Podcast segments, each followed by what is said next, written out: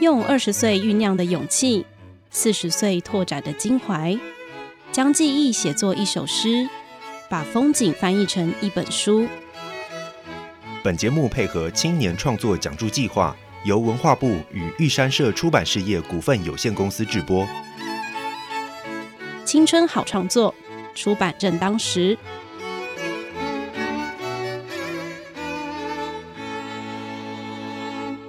大家好，欢迎收听《青春好创作》出版正当时，我是玉山社的形象企划黄玉纯，请大家多多指教。那我们今天呃这一场特别邀请的来宾是杨胜博，那他在呃文化部的青年创作讲助计划，他创作了一篇叫做《次真连锁》的科幻推理小说，欢迎杨胜博。哎，大家好，我是杨振博。那我目呃之前是啊中心大学台湾所的硕士哈。那我一直都在研究台湾科幻小说的呃发展。那也是台湾推理作家协会跟中华科幻学会的成员这样子。那所以呢，我这次写的小说就是刚好结合这个我两个兴趣，然后呢把它写成一本小说，叫做《次真连锁》。那这个书名呢，是因为说它会很多小事件在里面一直发生。那每个小事件就像那个次真飞弹一样，它虽然很小。但是它影响的威力还蛮大的，而且当它连续发生之后呢，那这个事件会影响的范围是更大的这样子。对，好，那这是书名的由来哈。那呃一开始在申请这个计划的时候是怎么构想的呢？就是说，哎，我是想说这个小说它其实我想要是说谈论一个哦死后的世界。那过去有很多的文明文化都会对死后的世界有很多不同的想象，像希腊的神话里面有不同想象，然后。像北欧神话可能是一个很悲剧性的诸神的黄昏这样的神话。那呃一开始想的是说，哎，如果这个死后的神话全部都是假的的话，那我们会不会失去一些希望？那反过来想，如果它是真的，但是并不是我们想的那样呢？对比方说，它可能是一个外星文明，那所掌控的世界，我们所有的灵魂啊，都是被它所掌控的。那所以从这个点开始，我就是想说，要怎么创作一个跟啊地狱有关的小说，而且它是一个非常现代化的地狱这样子。那后来就连接到，因为当时我在新竹呃工作的时候呢，就有想到说，哎哎，新竹有一个城隍庙，那它刚好是呃，就是全台湾呢。是位阶最高的都城隍庙，是对，所以啊，城隍这个信仰，它本身是一个判官嘛，然后就判断这些呃人在死后，他生前做的事情，那可以让他去哪里？去地狱还是去呃另外一个更好的世界？这样子。好，所以呢，把这个东西地狱的呃城隍信仰跟这个嗯。啊，外星文明的地域呢做结合，那就把它产生一种哎，我们既有在地的呃文化民俗，那也有科幻的啊外星人的地域的成分这样子。因为我那时候也非在看你的这部创作的时候，我也很非常好奇，因为我在看你的那个自我介绍中没有看到你新竹的部分，然后你你创作的东西却是一个那个新竹的文本，所以你你刚刚说你呃城隍庙的话，所以事实上是在新竹工作的这段时间是边吃那边的小说边有这个构。想吗？哎，面院那个是一个蛮重要，我在想说历史嘛，对。那古代在清朝的时候，嗯啊，就是城隍庙是不管他们做什么事情，要集合众人都会选择在城隍庙的广场集合。那所以它是一个很重要的地点。那因为我讲的故事跟戴朝春事件有关嘛，是。那林占美他这个人是地方士绅，他当时呢是奉是新竹的城隍庙附近的。哎，他也没有没有住那么近，他他就在那那个区域里面对。然后他那个时候是呃，就是泉州人的领袖，是那所以他清朝的很希望他呢去。剿灭这个代朝村，对，那所以他们会在广场做集合。那所以呢，这个故事跟内容什么关系？就是说，因为人很多嘛，那死了很多人嘛，那这个灵魂如果他们 逃脱了，要回去原来的地方，会引发什么事件？那这个就是当初我在想的故事，这样子。哦，台湾真实的历史事件，让你有一个引。去，因为你是读了很多，还是只是刚好就是看到那一些在当地的？因为以前就听过林占美的名字，然后有你看过他的作品这样子，是，然后觉得他的那个哪一本作品啊？就是他他也只有一本，对对对对对。对，嗯，呃，就是他的作品就像有个林詹美集啊，他可以看到很多他的作品在里面这样子。嗯，对对对是对他特别好奇嘛？还是刚好因为他就是你想呃新在新竹工作，然后就是呃刚好他也是在那那就是找一个新竹的历史名人，而且他跟、嗯。呃，就是清朝史上最大的民变啊，有戴潮春事件是有关系的。而且他哦后来是因为剿灭了这个戴潮春之后，他很后悔，因为后来他就陷入很多官司，跟清朝在后面整他的部分。是对，所以基本上我觉得他是一个应该会有很多悔恨的人。啊，哎、那这样的灵魂，他可能会有很大的。那他在呃，他可能就是你小说故事中的人呃原型人物，对不对？就是哎呃他不是主角，他会是一个背景人物这样。哦，对对对。好啊，那你可以来跟我们说说，就是你这个计划的嗯、呃可能故事的内容大纲吗？哦，故事当然就是一开始可能一开始就是新竹发生连环杀人事件，嗯，然后没有人知道凶手是谁，也没有任何监视器拍到谁是凶手。是。那那这个案件就会有人会去介入去呃调查这个事情。嗯那同时在地狱那边也会有人去调查这件事情，因为他不调查的话，他就会丢官，还会失去生命这样子。他必须在七天内破案嘛。嗯对，所以呢，在这两条线都会同时进行的状况底下，那他们会必须结合两边的线索，那才能完成这个推理。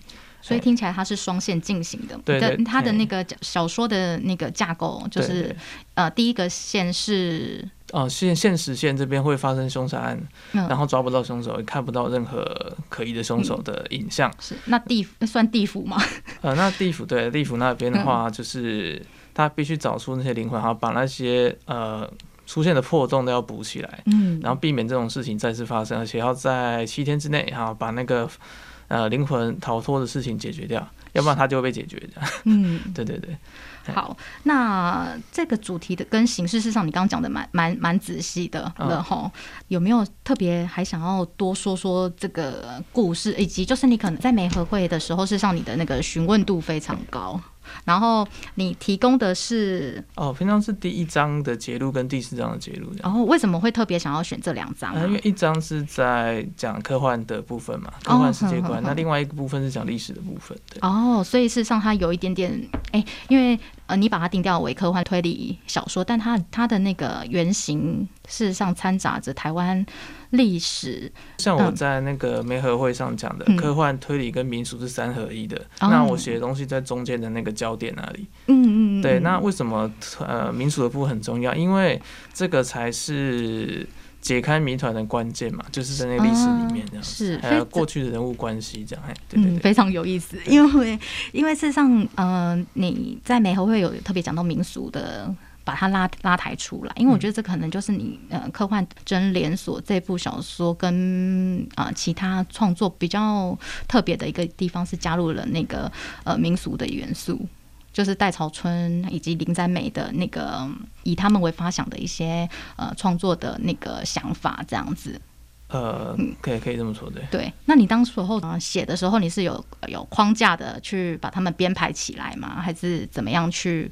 因为你现在应该还没有还没有全部把它写完，嗯现在没有完成的部分是推理的部分啊，其他部分都完成了，对，因为推理最难写的。对 对，所以这就是你卡卡关的地方吗？呃，就是推理要怎么让它变得很合理这样子，对。哦对那你在创作的时候有没有发生什么有趣的事情？嗯，有趣的事情就刚好去。哎、我哎、等等，我觉得这个是有有趣的事情，先缓缓好了。嗯我我想要询问一下，你这个推理小说啊，就是刺针连锁，总共有有多少篇章？这些篇章你已经完成了几分之几这样子？那现在大概大部分都弄好，但是就是很多细节要修，而且我知道，就是要把那些那个元元元素镶进去，这样子。哎、不是，是都是在里面的。可是嗯就是要怎么样用最精简的字数，把动作、情节，还有跟这个类型的对话全部写在里。就是你知道，就是跟这个类型对话说，我跟其过去的类型有什么不一样？嗯那我从里面找到什么诶、点，我是可以去学。那有什么点我就可以突破，有什么点我可以改正这样子。那目前的话，就是在修就是文字的部分。嗯，那这些部分还有推推理线的部分，因为不想要让它看起来太像那个条列式的东西嘛。那因为目前的话，是想让它更紧凑一点。因为嗯双线进行的故事，通常有个缺点，就是你如果没有把它接好，那你结局就爆炸了。这样，对对对，就是大家觉得这两条线根本没有关系啊，你最后才我知道，就是会觉得，哎、这个这个对发发散出去没有收回来。对对，或者是嗯。因为之前我就有看过，哎、就是两条线，可是最后他他接的很烂，对的状况。我知道，因为有时候在写小小说创作的时候，你最后没有把它指定到哪一个地地点的话，呃呃哪一个方向去的话，它会整个发散到已经就是不是你原本想要写的那个东西了。嗯你会有这个困扰吗？诶、其实没有了，就是哦我是说文字的部分。嗯那举个例子好了，就是最近很红的一本书叫《凶人底杀人事件》，嗯那它是一个所谓的特殊设定推理，这个是日本的啦，日本的嗯刚刚呃的名字。那特殊设定就是说，它可能是一个科幻背景，是。那或者是一个奇呃啊僵尸片的背景，是。那，还有一些规则，这些规则是在这一部小说里面才有的，嗯。其他地方是没有的。嗯。那所以在这个故事里面，他就会设定说，侦探跟助手他可能是被分隔在不同地方。那侦探的推理必须靠助手完成，因为侦探被困在那里没办法出来，所以只有助手可以帮他完成。嗯，对对，那这样的故事它的双线就是有意义的。那我希望是可以把它写成像是这个样子。我知道，就是呃，哎每一个呃东西都是有它的道理，慢慢的浮现在最后结尾的对，地但但是我希望的是，就从前面开始你就看得到伏笔了。啊，就是你就知道嗯这个故事，他们呃，可能中间那个讯息是怎么交啊传递的，嗯嗯那或者嗯是怎么样，它线可以连在两边是同时互相影响 的。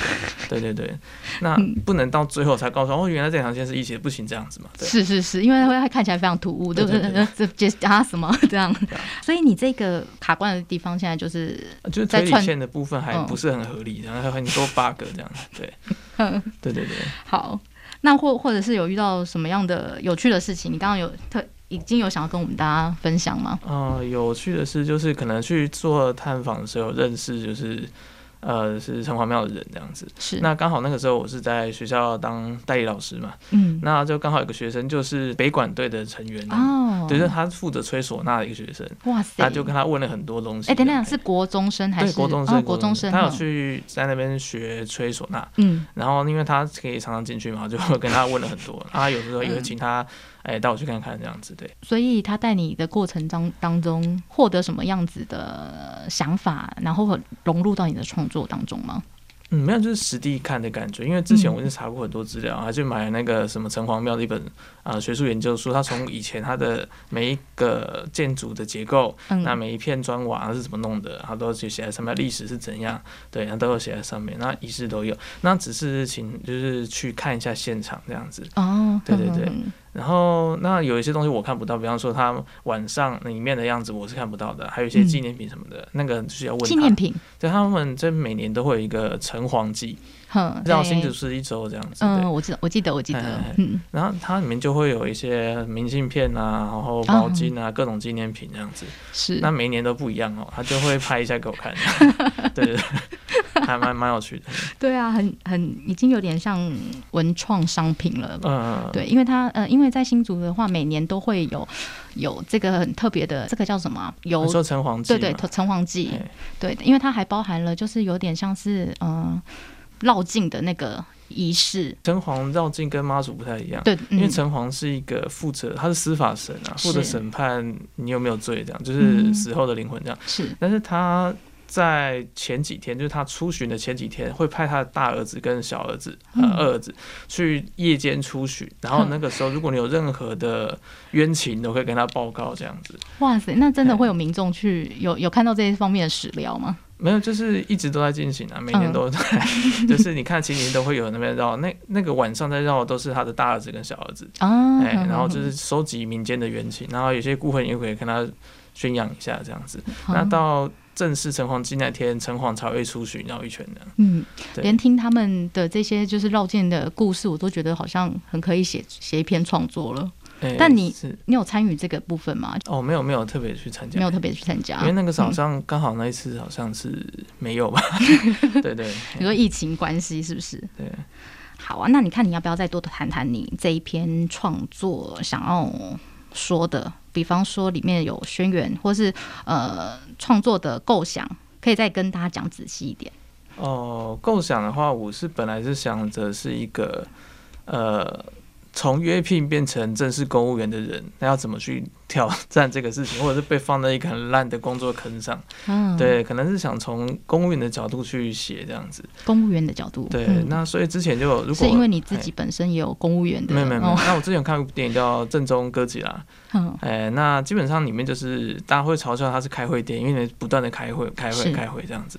好，约聘的要开会吗？还是他不是约聘的？那你知道，就是现在的状况是公务员里面约聘可能比正职还忙，因为事情都给他做嘛。对，能理解。对，所以是我在想说，这样的一个地位，人家突然被呃特别拉到呃就是主管的位置的时候，嗯，那他会怎么想？他会去接受吗？那接受之后，发现这是一个。烂缺，然后他要去承担所有的责任的时候，他要怎么样去用他的智慧去化解这件事情这样？嗯，对他其实可能会有一点，就是呃，因为其实你们上两个主角都是社畜啦，就是所谓的上班族这样子。是，对，那上班族被呃对。上班族有分很多种，是非常底层的吗？呃，没有，他们都是可能主管级的，但是都是过劳。嗯，对，这过劳主管，嗯，他们要管很多事这样子。嗯，那就是他们在这种极限状态下，还要去想办法去破解这些。就是一般来讲算是悬案，或者是根本不会发生的灵异事件的事情这样子。那他们就可能就是在过程中会有一些抱怨，那可能就变成一些笑话这样子。对对对对，嗯。所以在写这些笑话的时候，也有跟朋友们讨论。这个基本上去网络上早就有一大堆人，就是还天天抱怨很黑特啊，讲一大堆有没的。比如说 PTT 吗？还是 D 卡或者随便找都是脸书公务员抱怨这样子，很多很多。所以你一直潜伏在那个社区、社团、社群里面潜水，然后看他们抱怨的东西吗？哎，对啊，但是好像还会有一些公务员，他会把他的生活画成图，放在脸书或 IG 上面，啊，那个也是蛮好蛮好的参考对象。嗯，所以那时候你看到是对于这一方面非常感兴趣。没有，就是我觉得把大家的抱怨写出来，应该是蛮有趣的一件事。对对对，应该可以取得很多共鸣的。嗯，应该会哦，会哦。对对对。好，所以呃，我看你的那个构想说明有两个，一个是人类的地域想象。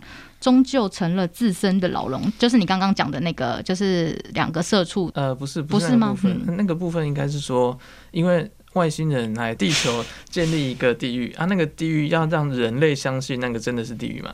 所以他就参考人类脑海中对地狱的想象。嗯，那所以他会有不同的地狱想象。比方说，他在台湾就会想象啊，可能是一个城隍的地狱啦，或者是什么阎罗王的地狱啊这样子。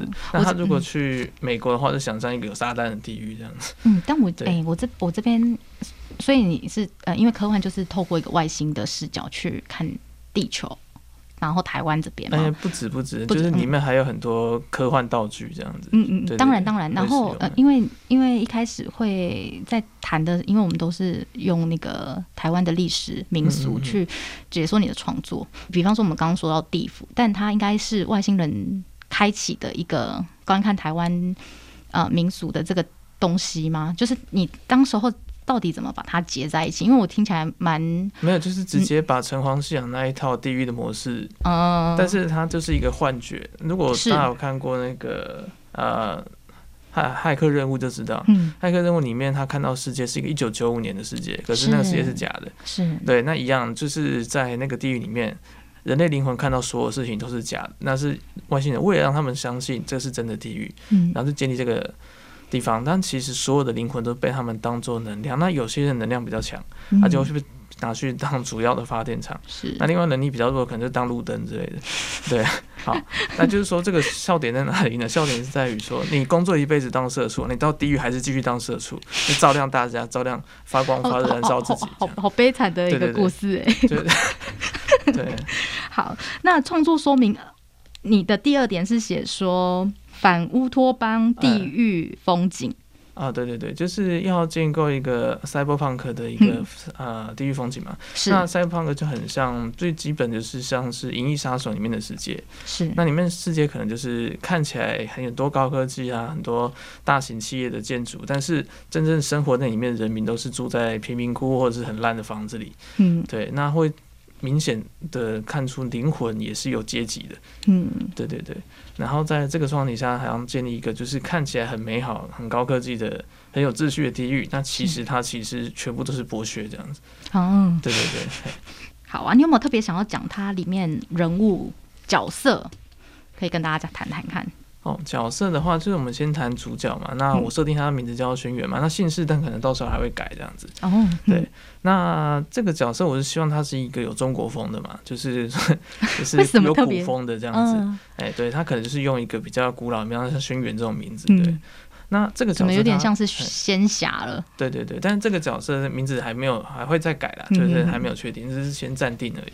因为我对如果是我想象中的民俗的话，应该取一个就是可能更在台湾在地的东的啊人的名字，因为你要结合他的那个。但我我因为我考虑过，可能叫天丁天才，就是有点，可能是不是跟科幻又性不太合，这样对对对。嗯，能理解能理解。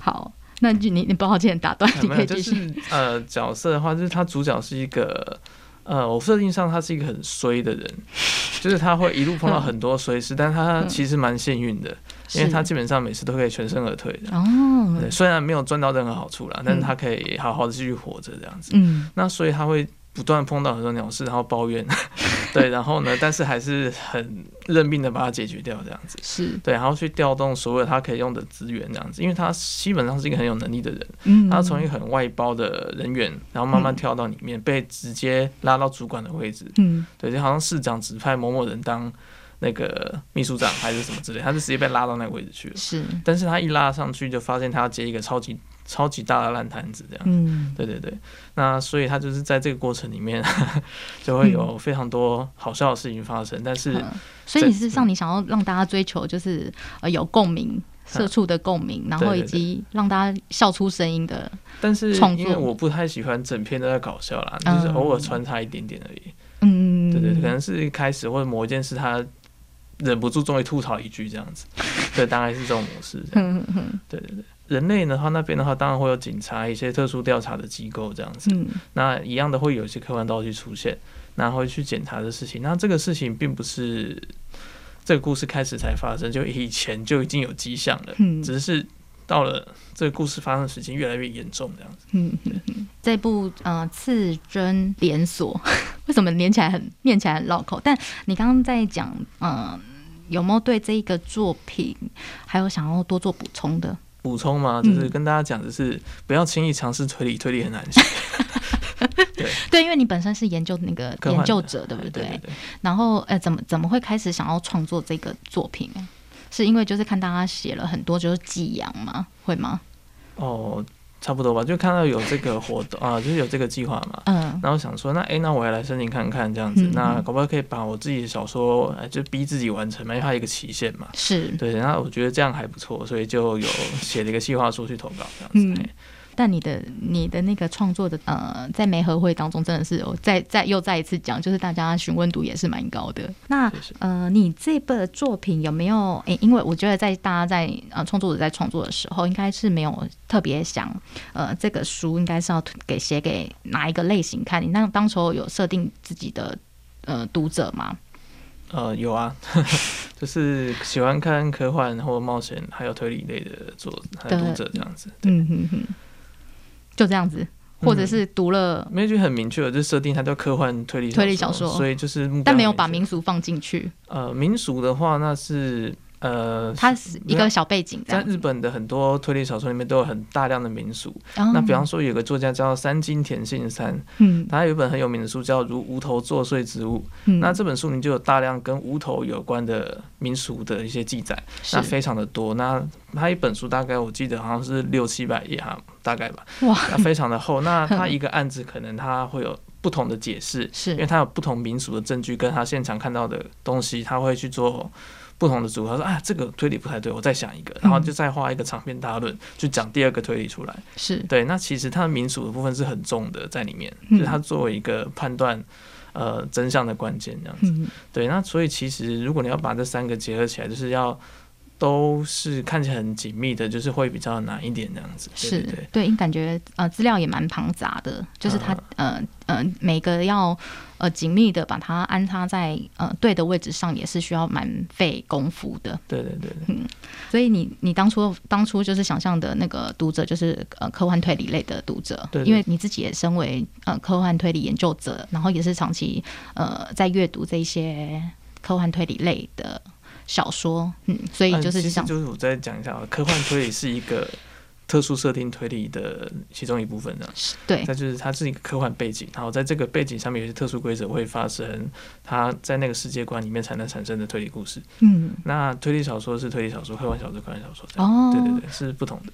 所以嗯，所以就是你把它两个呃嘿碰撞在一起，对对。因为我看那个蛮多创作者是想要做这一方面的尝试，就是我们那我们呃梅合会今年的梅合会有两两场嘛，第一个嗯。是、第一场就是以你们为主的，就是科幻推理类，就是事实上他有些人只是科幻，有些人只是推理，但呃有也有些人是科幻推理一起蹦在一起的，对对对。对对对，嗯，那你就是连两个，然后再加上一个还有一个元素是民俗这样子，嗯，嗯。对，因为这个东西才能把科幻跟推理，然后跟在地化结合在一起这样。嗯哼哼哼对对对，好，那最后来跟我们跟读者分享，就是简短的推荐你这一个创作给那个读者。哦，然后就是如果你对呃推理小说有兴趣，那也对新竹有兴趣的话，那你就可以来看看这本小说了。那因为它结合了呃科幻的地狱，然后呢嗯现实的谜团，然后加上历史的关键，那这样结合起来是一本就是。呃，很精彩的冒险小说，这样，嘿，就是冒险故事，但是你发现它是有一个核心谜团，要把它破解之后，所有故事才会串联起来，这样子。嗯好，那我们今天就是谢谢盛博来跟我们呃聊聊自身连锁的科幻推理民俗小说，可以这样说吗？呃，民俗可以不用特不用特别说，就是因为它就是一个很很就是一个背景的东西，就有在地说背景，它是关键，但是我不用把它写在类型里面。嗯，对对好对对对好。那呃，文化部的青年创作补助现在就是从十月开始，就是每年的这个十月。都可以有创作者去投稿，然后他就会有一笔申请的那个补助款，然后可以让作家能更好的去做呃创作。欢迎大家多多投稿，然后很详细的资讯是在文化部的官网上面，或者是可以看呃青年创作出版媒和平台脸书粉丝专业，我们也也会时常分享这些讯息。那我们今天就是谢谢盛博来为我们讲解自己的创作《次生连锁》。那谢谢盛博。好，谢谢医生。